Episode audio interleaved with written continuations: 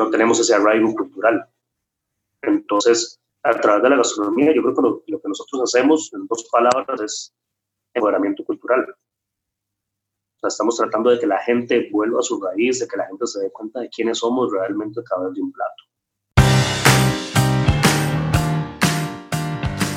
Bienvenidos a la aventura. Mi nombre es Melissa Rodríguez y soy nómada, emprendedora y aprendiz de la vida. Todas las semanas les voy a traer un pensamiento, una idea o una entrevista que les pueda ayudar a vencer sus miedos, tener más enfoque, obtener claridad, estar presentes y disfrutar más esta aventura que es la vida. Esta semana les traigo una entrevista un poco distinta. Hablo con Pablo Bonilla, chef y emprendedor costarricense, que tiene tres restaurantes en San José, Costa Rica. Pueden conseguirlo en Instagram como Pablo el Cocinero. Los tres restaurantes tienen conceptos distintos. Tomillo es de comida rápida saludable, Francisca es de comida costarricense tradicional y Sicua es de comida costarricense indígena. Este último ha sido reconocido como uno de los mejores restaurantes nuevos del 2018 en Latinoamérica y en todo el mundo. La historia de cómo Pablo emprendió estos tres restaurantes es fascinante, y todo lo que aprendió en el proceso vale la pena escuchar. Más allá de comida, gastronomía y emprendimiento, en esta entrevista hablamos de cultura y de creencias. Espero que les guste. Bueno, Pablo, muchísimas gracias por, tomarte el tiempito para conectarte conmigo hoy. Gracias a vos por invitarme. Cuéntame, Pablo, ¿cuál ha sido tu aventura favorita hasta el momento? Mira, si, no sé, si lo pienso, si me remonto a qué fue lo que me ha permitido estar en toda esta aventura, llamémoslo, que es la vida gastronómica, puedo pensar que, que, la mejor decisión que pude haber tomado fue estudiar gastronomía hace años. Eh, creo que ha sido la mejor aventura y, la mejor decisión, porque si no hubiera hecho eso, probablemente estuviera sentado en un escritorio eh, viendo números nada más y no me hubiera dedicado a la gastronomía y no estaría eh, pues tan feliz de hacer lo que me gusta. Ah, excelente. Y bueno, cuéntame, cuéntanos un poquito lo que me acabas de contar fuera del aire eh, de cómo, cómo evolucionó tu aventura en la vida gastronómica eh, hasta llegar al punto de lo que estás haciendo ahora. Claro, mira, eh, yo me dedicaba a, hacer cocina de lugares donde había estudiado o donde había estado. Siempre he respetado muchísimo el hecho de que uno tiene que hacer cocina de donde la ha probado. Eh, no comparto, por ejemplo, la gente que hace cocina asiática y nunca ha estado en Asia, para darte un ejemplo. Entonces, siempre traté como de buscar la fuente de eso, investigar el por qué se hace así, para yo poder entenderlo y hacerlo. Entonces, durante mucho tiempo me dediqué a hacer cocina de otros lugares en donde he tenido la oportunidad de estar o, o aprender. Y llegó un momento en donde eh, como profesional y como, como, como persona me sentía súper frustrado de no sentir la misma admiración o el mismo orgullo de la cocina de mi país. Mm. Eh, como sabemos, Costa Rica es un país que vive del turismo. El turismo genera un porcentaje ah, muy alto de, del, del Producto Interno Bruto. Y em, me da muchísima pena que los turistas se fueran con esa impresión de que en Costa Rica no hay buena gastronomía. Eh, entonces empecé a investigar realmente qué era la cocina costarricense, de dónde venían nuestros productos, eh, cuáles eran nuestros platos en realidad, y así llegué a lo que estamos haciendo justamente hoy. Ok, excelente. ¿Cómo llegaste a, investigar eso? O sea, investigar cuál era realmente esa gastronomía. Ok, resulta que en, todo este viaje de, de, qué somos, de qué comemos, eh, me encuentro a, a, unas personas, o a una persona en realidad, que se llama Luis Porras. Luis Porras crea un programa desde hace alrededor de 20 años Okay. Se llama Proyecto Girondai. Ok. Proyecto Gironday lo que hace es documentar la tradición oral de los pueblos indígenas en Costa Rica. Entonces, por medio de los cantos, ellos graban los cantos, eh, inclusive tienen un grupo musical, tienen un grupo musical en donde tienen eh, su percusionista, su guitarrista, su tecladista, pero la parte vocal son indígenas, o sea, son cantores indígenas de cada uno de los pueblos de Costa Rica. Okay. Entonces, inclusive tienen un DJ y este DJ hace como sus versiones de downbeat, de cantos indígenas, eh, todo esto con el fin de preservar la tradición oral de los pueblos indígenas. Entonces me involucro directamente en la parte de la tradición oral gastronómica. Los pueblos indígenas, al no tener una forma escrita de, preservar eh, su tradición oral, eh, lo hacen por medio de cantos. Entonces, la mayoría de, las cuestiones gastronómicas tienen mucho que ver con cantos también. Entonces, o, cómo se cuenta la receta de la abuela a la madre, de la madre a la hija, ¿verdad? Eh, cómo se cuenta de una, de una, generación a otra. Y entro con este proyecto a investigar realmente cuál es eh, pues, la tradición oral gastronómica de los pueblos indígenas. Entonces, ya al tiempo, los años de estar en esto, eh, conozco otras personas que se suman, eh, familias indígenas que lo que quieren es eh, pues resguardar todo este material, implementando las recetas, compartiendo con otras personas. mira, mi abuela hacía este plato de esta manera, y el otro decía, no, mi, abuela le agregaba esto, y ya empezaron a salir muchísimas recetas, muchísimas versiones de cada uno de los platos. Claro, empiezan a salir las variaciones, ¿no? Hacer variaciones, como de una familia a otra cambia una cosa y eso es riqueza cultural. Entonces, documentación de todo esto. Y pues llegó un momento en donde también tenía que ver cómo beneficiaba eh, comunidades, familias, gente eh, a través de esto. Como te decía ahora, lo único que yo sé hacer en este mundo es cocinar. Tenía que buscar la forma de cómo cocinando ayudaba a esta problemática cultural. Costa Rica, al ser un país que durante muchos años eh, se, digamos, vamos a decirlo de una manera un poco no tan agradable, pero se avergonzó de su eh, raíz indígena. E inclusive el tico promedio se burla muchísimo de, eh, de la, influencia indígena de tal vez algunos de nuestros vecinos eh, hizo que llegáramos a este punto en donde no tenemos una identidad como tal, o sea, no somos como México, no somos como Guatemala, eh, no tenemos ese arraigo cultural. Entonces, a través de la gastronomía, yo creo que lo, que nosotros hacemos, en dos palabras, es empoderamiento cultural. O sea, estamos tratando de que la gente vuelva a su raíz, de que la gente se dé cuenta de quiénes somos realmente a través de un plato. Mm. ¿Verdad? De dónde viene ese producto eh, quién lo siembra, eh, porque se hace de esta manera. Entonces, esto nos ha llevado todo este viaje eh, tan lindo, porque en realidad, a pesar de, de las frustraciones, a pesar de los golpes, a pesar de muchas cosas, no me puedo quejar y es muy lindo, es muy lindo enseñarle a la gente a través de la gastronomía. Es muy lindo representar a mi país por la gastronomía.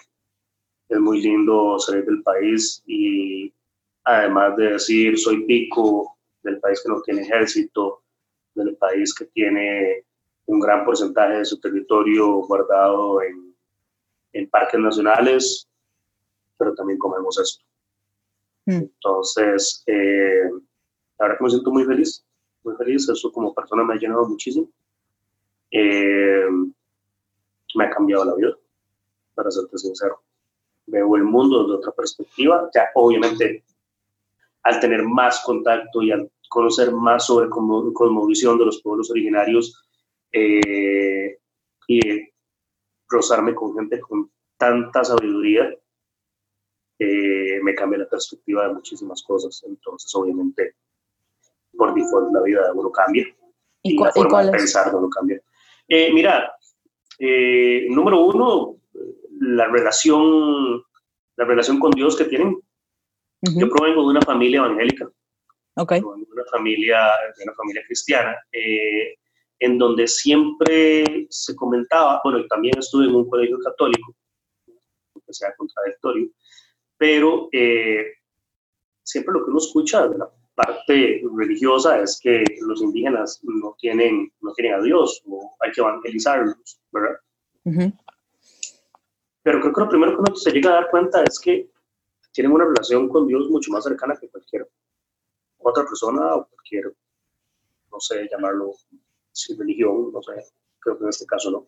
Pero creo que tiene una, una, una conexión con Dios muy importante porque todo gira a través de la cosmovisión, ¿verdad? Y cómo, eh, lo que tienen en la, en, la, naturaleza y en su día a día, Dios se los dejó con algún propósito. Y cómo tienen que cuidar de todo eso, porque fue un mandato de Dios. Entonces, ver cómo realmente eh, el hecho de que tal vez no pensaban igual o el hecho de que no pertenecían a un cierto grupo los hizo, eh, eh, pues los marginó hasta el punto en donde se llegó a decir que no tenían una conexión con Dios y que eran como animales. Entonces, cuando, cuando me percato de que todo esto es una gran mentira, eh, pues me, me, emociona demasiado ver realmente eh, la realidad. Me emociona realmente ver cómo ven las cosas con una sabiduría increíble en donde a mí me criaron de la manera incorrecta y me criaron con la manera eh, de ver la vida totalmente hacia el otro lado. Te voy a dar un ejemplo. Hay una pareja de señores que quiero muchísimo y que para mí son un gran ejemplo. Es como mi familia mi familia indígena, que es, doña Petra y don Felipe. Ok. Una vez estando en la cocina con ellos, doña Petra me dice, bueno, le pide a don Felipe que vaya al patio, que es bastante grande, a traer unos plátanos verdes para ponerlos en la sopa. Don Felipe va, me dice que vaya con él, me mueve con don Felipe a traer los plátanos, en un lote en donde tienen miles de plantas de plátano. Okay. Y don Felipe con su cuchillo corta tres. Yo le pregunto que por qué solo corta tres. Entonces él me dice, porque somos Petra, vos y yo. En mi cabeza retrógrada fue como arranquemos el racimo completo y no lo llevamos para la casa. De una vez para tenerlo. Exacto, y me dijo, no, o sea, eso tiene que quedar aquí porque cualquier persona puede pasar con hambre y se puede llevar un plato a como puede pasar una persona con hambre, pueden pasar 10 personas con hambre. Si yo necesito más, vengo otra vez y los corto. No me va a costar nada. Los tengo atrás de mi casa. Con un ejemplo tan pequeño me di cuenta de cómo realmente nosotros nos han criado de una manera totalmente contraria. Sea, nos han enseñado a acumular, nos han enseñado a guardar, nos han enseñado cómo si no tenemos tales cosas en este mundo, no podemos ser felices, eso es mentira. Más bien me he llegado a dar cuenta cómo, si tenemos menos arraigo a muchísimas cosas, podemos vivir más felices. Y creo que si no hubiera tenido esta conexión y si no hubiera tenido este aprendizaje a través de las, de las comunidades indígenas, eh, nunca lo hubiera conocido. Mm. Interesante. Interesante que, que, utilices la, la palabra arraigo también, porque eh, si te pones a pensar en, otras culturas, así tipo, tipo budismo, eh, eso es lo que, lo que enseñan, o sea, que, que, para, para llegar a esa felicidad es simplemente soltar, soltar el arraigo que uno tiene a tantas cosas. Exacto. Así. Y si llegas a tenerlas, sostenerlas, pero pero sostener sin arraigo, si, si eso tiene sentido. Eh, exacto, ok. Ahora, por ejemplo, yo no critico, no critico el cristianismo. Por ejemplo, si te vas a las bases del cristianismo, eh, también Jesús era una, una, persona que vivía de una manera súper austera. Eh, claro, si lo transformamos a hoy en día, como viven los pastores y como vive la gente que realmente vive de la iglesia, es todo lo contrario. yo creo que ya la, la ideología como tal no tiene la culpa de todo lo que está sucediendo en el mundo en este momento son, otros 100 pesos, es otra cosa. Sí, sí, es otra cosa. Es otra cosa que, bueno, es que tampoco, no sé, yo tampoco creo que ser, que ser rico sea malo, realmente. Es, eh, estamos hablando de que tener, tener esa necesidad, ese arraigo, no es bueno para la felicidad. O sea, no tiene nada que ver que si, si tienes la cosa o no la tengas. No, no tiene que ver. Es cómo te sientes tú en relación a eso. Exacto, es cuánto dependes de algo para ser feliz. Exacto. O si tu felicidad se basa en tener tal cosa. Claro. Llamémoslo, llamémoslo dinero, llamémoslo un teléfono, llamémoslo un carro, llamémoslo, pongámosle el nombre que queramos. Sí. Es en qué basas tu felicidad. Si es en ese objeto, que en cualquier momento lo puedes perder. Claro. O realmente si tenés ese objeto, todo bien, trabajaste para tenerlo, trabajaste muchísimo, te endeudaste o X situación, eh, pero si no lo tenías, o sea, ¿qué pasa?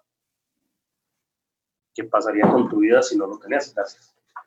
Claro, vas a, vas a deprimirte o, o, bueno, o, o, qué. O sea, que... que o, no sé, o sea, cuánto valoras tu vida realmente y seguís adelante aunque no lo tengas. Te dolió perderlo, obvio. Sí. Pero seguís adelante, o sea, vos como persona no te cambió absolutamente nada. No, realmente no. Es verdad. Es eso. eso. Entonces eso lo aprendiste en esas comunidades indígenas con, con las familias, viendo cómo ellos viven cuidando la naturaleza. Sí, más que todo es el tema de, de, cómo convivir con la naturaleza y cómo respetarla. Cómo mm. respetarla porque por algo existe. No sé si, si logras ver. Pablo me está mostrando un tatuaje a través de la pantalla sí, lo, puedo ver, ajá. Ok, ese tatuaje es la cosmovisión bíblica de que son dos de los pueblos en Costa Rica. Ok. Eh, son dos conos. Ok. Dos conos pegando su base. Sí. O sea, que, que queda una punta hacia arriba y una punta hacia abajo. ok. Los escuchan que más o menos se los imaginen. O se llama un usure, por si quieren buscar la info en internet. USU R. Usure. Okay. Eh, es, se conoce como la casa cósmica, es como los Dribblis y los Cabeca eh, en el universo. Y en realidad si ves una casa, como, está construida, es así. Entonces son cuatro inframundos y cuatro supramundos. No quiere decir que los inframundos sean infiernos. Mucha gente relaciona eso.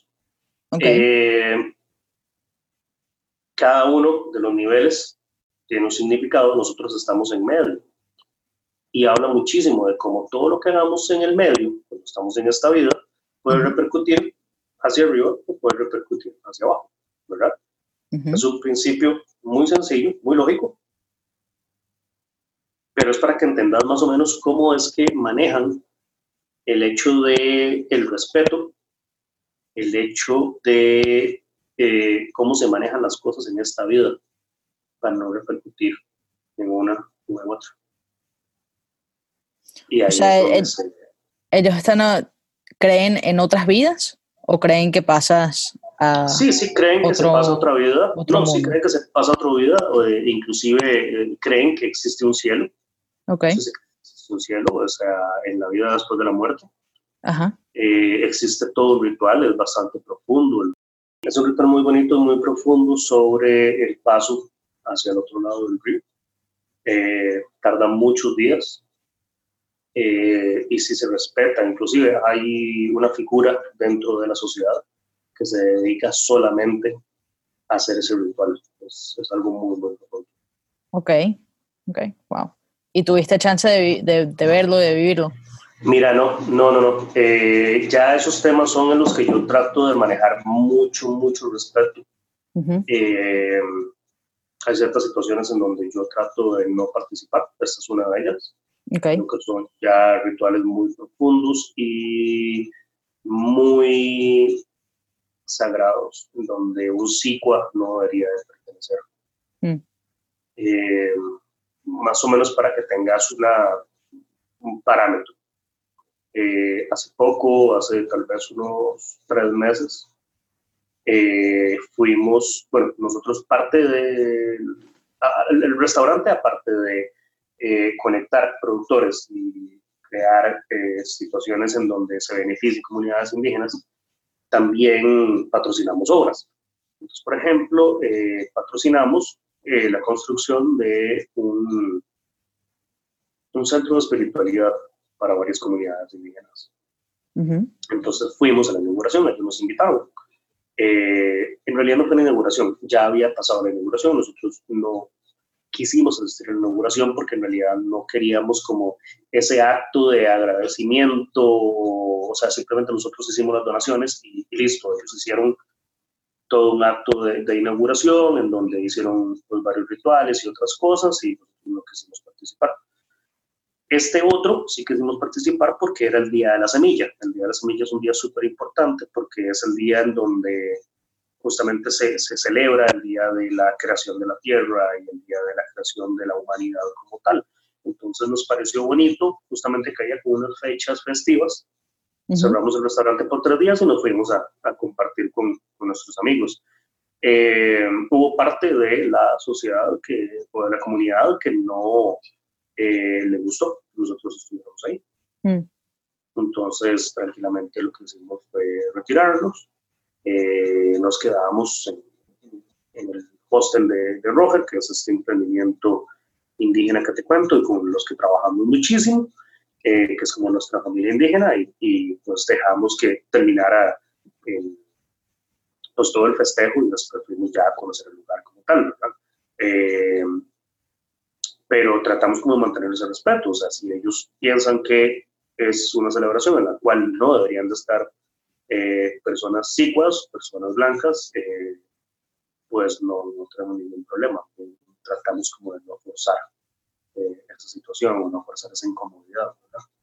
Entonces, para que tengas más o menos un parámetro de cuánto respetamos y cuánto nos involucramos, pero hasta cierto punto siempre, siempre marcándose ese margen siempre que ellos marquen hasta qué punto se sienten cómodos que ustedes estén. Exactamente. Ok, excelente. Bueno, entonces de, todo eso surgió o surgieron los tres restaurantes que tienes ahora. Solamente uno. Solamente uno. ok. Los otros dos, bueno, Tomillo es hace algunos años en Costa Rica, en San José más que todo. Em, hubo un boom de la comida callejera. Okay. Costa Rica, Costa Rica por, por, por cuestiones de salubridad, no tiene puestos callejeros como la mayoría de países en Latinoamérica. No sé si vos has tenido la oportunidad de estar en Costa Rica alguna vez. No, nunca he estado. Ok. Todavía, todavía no. Ok, entonces Costa Rica no tiene como esos puestitos callejeros de comida. Ok. Eh, el Ministerio de Salud es súper, súper estricto, entonces no, no, no da chance a eso.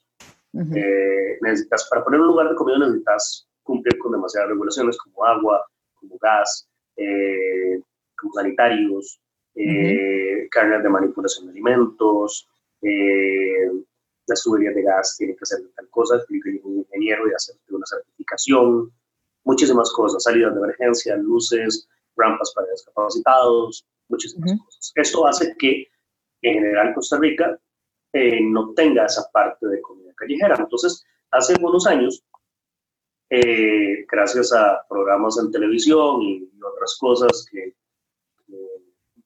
no, no, generan riqueza gastronómica, sino que lo que hacen es eh, más bien empeorar, se dio un boom de lugares donde hacían comida rápida, lo llamaban como la comida callejera, lo cual no era cierto pero era una comida eh, pues muy grasosa, eh, muy condimentada, muy pesada. Un día fui a comer a un lugar de estos y me enfermé por tres días. Ok. Entonces, ¿Así de, hamburguesas o algo así? ¿O de qué tipo exacto, un lugar de hamburguesas. O sea, de esas hamburguesas que son como de siete pisos, que le meten de todo lo que se imaginen. Okay. Eh, dicen que es gourmet y te cuesta 30 dólares. ok. Ok. Entonces eh, me enfermo por 30 días, eh, perdón, por 3 días y digo, ¿cómo puede ser posible que la gente trabaje tanto para ganarse la plata? Costa Rica es un país muy caro. Eh, trabaje tanto para terminarse enfermando. O sea, ¿Cómo puede ser posible que, que, que, vayas a un lugar a comer distraerte, porque cuando la gente sale a comer, sale a distraerse, sale a pasarla bien y te terminas enfermando, sí. partir, te terminas enfermando, terminas haciendo un montón de plata en medicamentos, terminas mal y además le pagaste un montón de plata a esa persona. Y dije, no, no puede ser posible, o sea, tiene que haber una opción de comida rápida que lo enferme. Y me, me centré en eso, se llama Tomillo el lugar, y Tomillo hace comida rápida saludable. Okay. Entonces, no tenés, por ejemplo, la problemática de los freidores, que los freidores es todo un tema porque eh, el desecho del, del, aceite como tal es, es, es bastante problemático, ¿verdad? Entonces, eh, y además la creación del aceite como tal, porque la mayoría de, freidores utilizan eh, esos aceites que no saben de qué son, porque simplemente dice que es aceite de alto rendimiento vegetal, probablemente tiene muchísimo aceite de palma, y la, siembra y la producción de palma es, es, bastante caótica. La soya es la misma cosa, ¿verdad?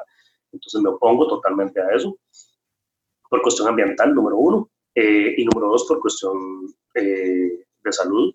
Normalmente son aceites hidrogenados, perdón, y lo cual también trae pues, muchísimos problemas cardíacos y, de salud. Eh, entonces es un lugar, es un lugar pequeño en donde comes algo rápido, sencillo, fácil, saludable, eh, pero además de producto local. Entonces tenés las cosas súper frescas todos los días, no hay un solo producto importado. Ok. Entonces, empezamos por ahí, empezamos con tomillo. Al tiempo de tener tomillo. Mm. perdón. No, perdón, continúa. Al tiempo de tener tomillo. Al, tiempo de tener tomillo, eh, nos invitaron a participar a Diego y a mí. Diego es mi socio eh, y es mi amigo, o sea, cocinamos juntos desde hace muchos años. Ok. Y, creamos esto juntos. Eh, nos invitaron a participar en un evento que hizo la Alianza Francesa, en donde traían un par de chicas, food designers de Francia, y juntaban a un cocinero con un diseñador gráfico para ver qué salía. Y fue, nos invitaron a varios, fue un grupo muy, muy lindo. Y estas chicas food designers se enamoraron de Tomillo, fueron a comer, a cenar varios días, los que estuvieron aquí en San José. Okay. Y, en el, y en el último día la directora de la eh, Alianza Francesa me dijo, Pablo, mira, ¿por qué no le haces algo de todo lo indígena que vos sabes? Yo sinceramente no tenía planeado, Melissa, algún día sacar esta información porque siempre pensaba que Costa Rica no estaba preparado, bueno, en este momento sigo pensando que Costa Rica no está preparado para eso. Eh, y pues más bien me daba como un poco de recelo, me daba un poco como de, eh, no sé, un poco de incomodidad de cómo va a reaccionar la gente con esto. Pero bueno, les hicimos un menú de degustación de cinco tiempos a estas chicas. Me gustó tanto que pidieron volver la noche siguiente y que les hiciéramos el mismo menú. Eso fue en diciembre, en diciembre del 2016. Sí. Ok, hace casi tres años. Sí, para julio del año siguiente. Eh, ese menú de degustación se había convertido en el 90% de las entradas del restaurante. Wow.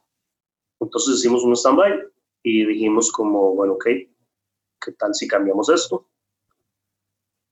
Eh, cambiamos el concepto, empezamos a sacar un poco más de esta información, empezamos a consultar con mucha gente, siempre tratando de eh, llevar el respeto, empezar a consultar con comunidades, eh, qué les parecía.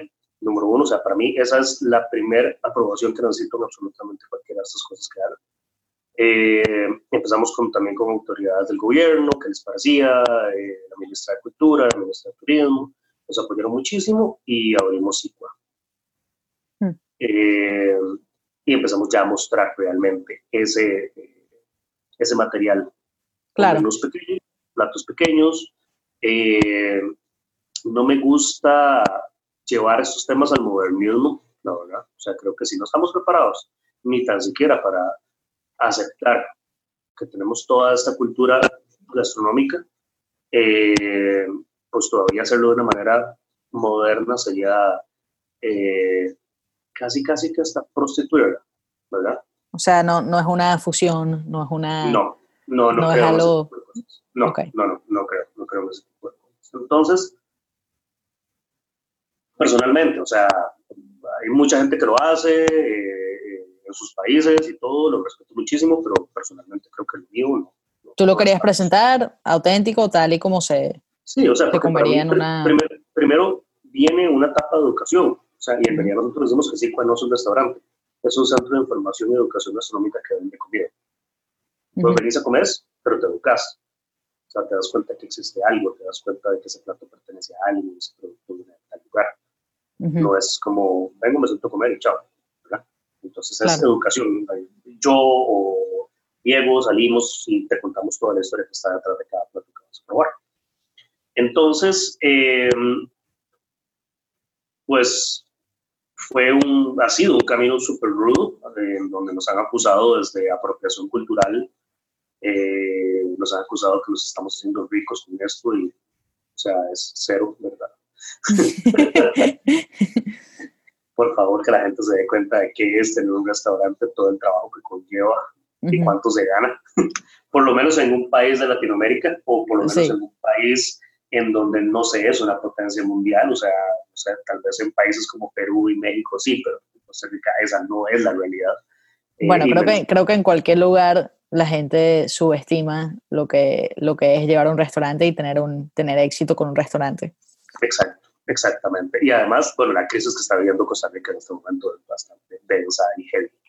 Em, y las cargas sociales que hay, todo el tema con emprendimientos en Costa Rica es muy, muy, complicado. Eh, entonces, em, bueno, pero igual, o sea, lo, hemos hecho súper felices. O sea, por dicha, creo que Diego eh, comparte muchísimo de, de, toda esta visión sobre, sobre cómo manejamos las cosas, eh, sobre cómo nos respetamos. Yo me encargo más de la parte de investigación, me encargo más, yo soy el que, como esa cara que sale más del país a mostrar todo esto, Diego es la parte que ejecuta y Diego es el que siempre está en el restaurante. Okay. Eh, hay, hay etapas en donde casi yo no estoy, o hay otras en las que estoy súper metido en la cocina, tratando de hacer el próximo menú, eh, pero el que está ahí siempre es bien. Entonces, este, hicimos lo de Sicua y hace aproximadamente un año y medio, no, un año, perdón, nos empezamos a cuestionar qué pasaba con la otra cara de Costa Rica. Eh, se habla muchísimo de, de, esa Costa Rica linda de los años 30, de los años 20, en donde había muchísima influencia europea. Ok. Pero realmente no se había como investigado qué había pasado realmente en cuestión astronómica. Entonces nos pusimos con una historiadora que está un poco más loca que nosotros. Ok. Eh, ¿Qué se comía en los años 20? a ver, que se comía desde 1856, que hubo un, un, evento pues bastante importante en Costa Rica, que fue una guerra, en donde en esa guerra salió una heroína nacional que se llama Francisca Carrasco, le decían Pancha Carrasco, y por eso el restaurante se llama Francisca, en honor a ella. Ah, ok, ok. Fue una mujer que entró al ejército, vos sabes que Costa Rica pues, nunca fue un país como de guerras, eh, pero hemos tenido dos guerras en realidad. En 1856 fue una de estas, Pancha Carrasco entra al, al, ejército a cocinar, pero termina peleando porque no había mucha gente para pelear. Ok. Entonces, en honor a esa mujer que cocinaba y terminó peleando, porque al final de cuentas estar en una cocina es bastante duro, eh, le pusimos Francisca al restaurante. Entonces, Francisca muestra cómo muchísimos eventos mundiales y nacionales, como guerras, como el Canal de Panamá, eh, la Segunda Guerra Mundial, una guerra, la otra guerra que hubo aquí, que fue en 1948, que fue cuando abolieron el ejército, y muchísimos otros eventos, una dictadura pequeña que hubo por ahí en los años 20, afectaron la gastronomía de Costa Rica. Como mm. tal producto vino por eso, o tal guerra hizo que se escaseara tal producto y se claro. por este. La gente tuvo que inventar. Exacto, todos nuestros países latinos ha pasado. Eh, y lo reflejamos en los platos tal como es, ¿verdad? Sin llegar a una manera pretenciosa. Eh, nosotros mostramos los platos y si te metes a nuestras redes sociales, así como Francisca, vas a ver que son cosas muy sencillas, muy simples. Eh, sí, los platos tienen dos, tres ingredientes, pero la calidad del producto es lo que hace que lo pruebes y digas, wow, ¿qué es eso? Eh, mm. Cosas tan sencillas como el maíz. La gente viene, cuando la gente viene a comer, los recibimos con unos chips los cinco tipos de maíz que manejamos en el restaurante. Y le hacemos un dip o una mayonesa de un, el fruto de una enredadera que se llama tacaco, que es endémico costarricense. Ok. Eh, y la gente se extraña del por qué el maíz que le estamos dando en los chips sabe tan diferente al maíz que compran en el supermercado. Entonces lo que hemos, es, lo que hemos hecho es aprovechar exactamente esos ejemplos o, aprovechar ese, ese, tipo de discusiones para contarle a la gente del por qué la diferencia.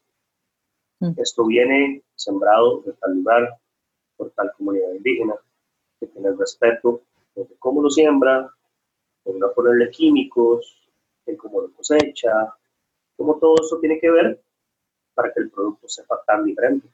Claro, que son productos totalmente distintos. Exacto, o cómo la gente conoce tipos de maíz que no tiene idea que existen en Costa Rica, o frijoles, o tantos productos que tenemos, que son muchos, son muchísimos. Frutas, tenemos una cantidad increíble. Entonces, eh, esta es la manera en cómo aprovechamos para contarle a la gente qué es lo que hacemos este producto. Hmm. Y ahora como te pregunto como, como dueño de negocio, como emprendedor, ¿qué pensaste o, o, algo que pensabas que iba a ser fácil y realmente no lo fue al momento de, de empezar a montar todas estas cosas? Ok, aparte de, como te decía ahora, aparte de, de, cómo realmente, no sé, no sé, no, creo que no he puesto atención realmente cómo en el resto de países de Latinoamérica sí, sí, sí existen todas esas trabas. Creo que hay países de Latinoamérica que son más fáciles de emprender.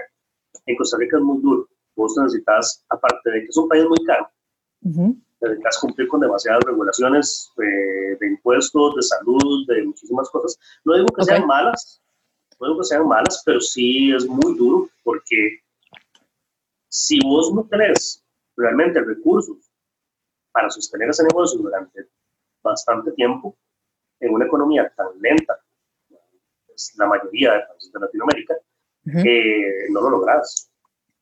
No lo logras, o sea, y más en, en, negocios de retorno de inversión tan lento como es un restaurante. Claro, necesitas esa eh, liquidez para, para poder tener todos los, o sea, cumplir las regulaciones que, que les ponen y, sobrevivir y arrancar. Claro, que necesitas ponerle cabeza a cada uno de los detalles para que no se te vaya la plata por un lado o por el otro. Em, además, este, estamos entrando en todo un tema de, impuestos nuevos, eh, donde el gobierno está cambiando la forma de recaudar, la recaudación, todos estos temas, lo está cambiando, entonces bueno, ha hecho que todo sea más complicado. Ahora, aparte de todas esas trabas para emprender en este país, eh, creo que lo otro que yo pensaba que no iba a ser tan difícil era la comunicación. Eh, pensé que era, iba a ser más fácil contarle a un costarricense sus propias raíces. Y resulta que es más fácil contárselas a un extranjero que contárselas a un tico. Eh, a un tico hemos notado que le duele, le incomoda sentirse en esa ignorancia de su propia identidad. Mm. Eh, lo cual hizo que tuviéramos que cambiar como el, el, modelo de negocio en Francisca. Mm. Eh, más que todo, SICUA, para mí SICUA sí es intocable. Es una cuestión que refleja algo muy sagrado, ¿verdad? Personalmente. Entonces eso sí no lo voy a cambiar. Francisca creo que sí daba un chance para cambiar el modelo de negocio y dijimos como, ok, no está funcionando la comunicación, cambiamos estos temas y tratemos de contárselo de una manera a la gente un poco más suave, un poco más sutil, eh, que la gente no se sienta vulnerable. O atacado, eh, sí. Atacado porque no conozco mi realidad y no conozco mi cultura, ¿verdad? Entonces, hagámoslo de una manera más sutil. Tiene Entonces, eh, pues también ha sido un aprendizaje para nosotros. Como te digo, yo simplemente sé cocinar. No sé ¿Y, y, tu, ¿Y tu socio y tu amigo tiene experiencia de, o sea, si tenía más interés en la parte de negocios o, se lanzaron simplemente? No, no, nada más nos lanzamos. O sea, yo hace muchos años estuve estudiando un poco de administración, pero en realidad eh, el manejo de un restaurante es totalmente diferente a cualquier otro tipo de negocio, porque tienes que pensar en muchísimas cosas, ¿verdad? O sea, desde cómo te rinde el ingrediente hasta cómo se lo presentas en un plato a la persona y la perspectiva de esa persona que tenía ese plato. Entonces, eh, vamos a ver, vos sos venezolana. Me imagino que para vos, mm, no sé, el asado negro de tu mamá o de tu abuela es el mejor o, ha sido el mejor que has probado en tu vida. Claro, el de mi mamá. Ok, el de tu mamá. Entonces, si vos vas a un restaurante a probar asado negro, tu punto de comparación es el de tu mamá. Correcto. Ok, entonces esa es la realidad que nos enfrentamos todos los días. O sea, cómo yo le ofrezco un tamal, o cómo le ofrezco una olla de carne, o cómo le ofrezco un chicharrón a alguien que lo que está pensando es que el, mejor es el de su mamá y tengo que lograr. Claro. Tal vez no que piense que es el mejor que el de su mamá, pero valió la pena. Tal, sí, tal vez es distinto estando en el país, pero fíjate que, que ahora hay restaurantes venezolanos por todas partes y a lo mejor uno va a uno y te comes un asado negro y no se compara con el de tu mamá, pero llevas tantos meses. Pero te sabe a gloria. Exacto, exacto. Y te saca las lágrimas probablemente. A mí también me ha pasado, o sea, estoy afuera, pruebo algo tico y yo, ¿verdad? Pero este, sí, sí en ese, en, ese, en ese campo tuvimos que cambiar un poco cómo se lo presentábamos a la gente o cómo le contábamos a la gente cómo era la comunicación. Claro. Y ha funcionado, ha funcionado mucho, eh, pero creo que eso fue como la parte más difícil en la que nos hemos enfrentado, cómo, mm. cómo lo comunicamos. ¿Cómo comunicamos? nuestro, nuestro producto. Mm. Bueno, muy interesante. ¿Y hay algo que pensaste que, que iba a ser difícil y, el, y pasó lo opuesto? Resultó ser súper fácil.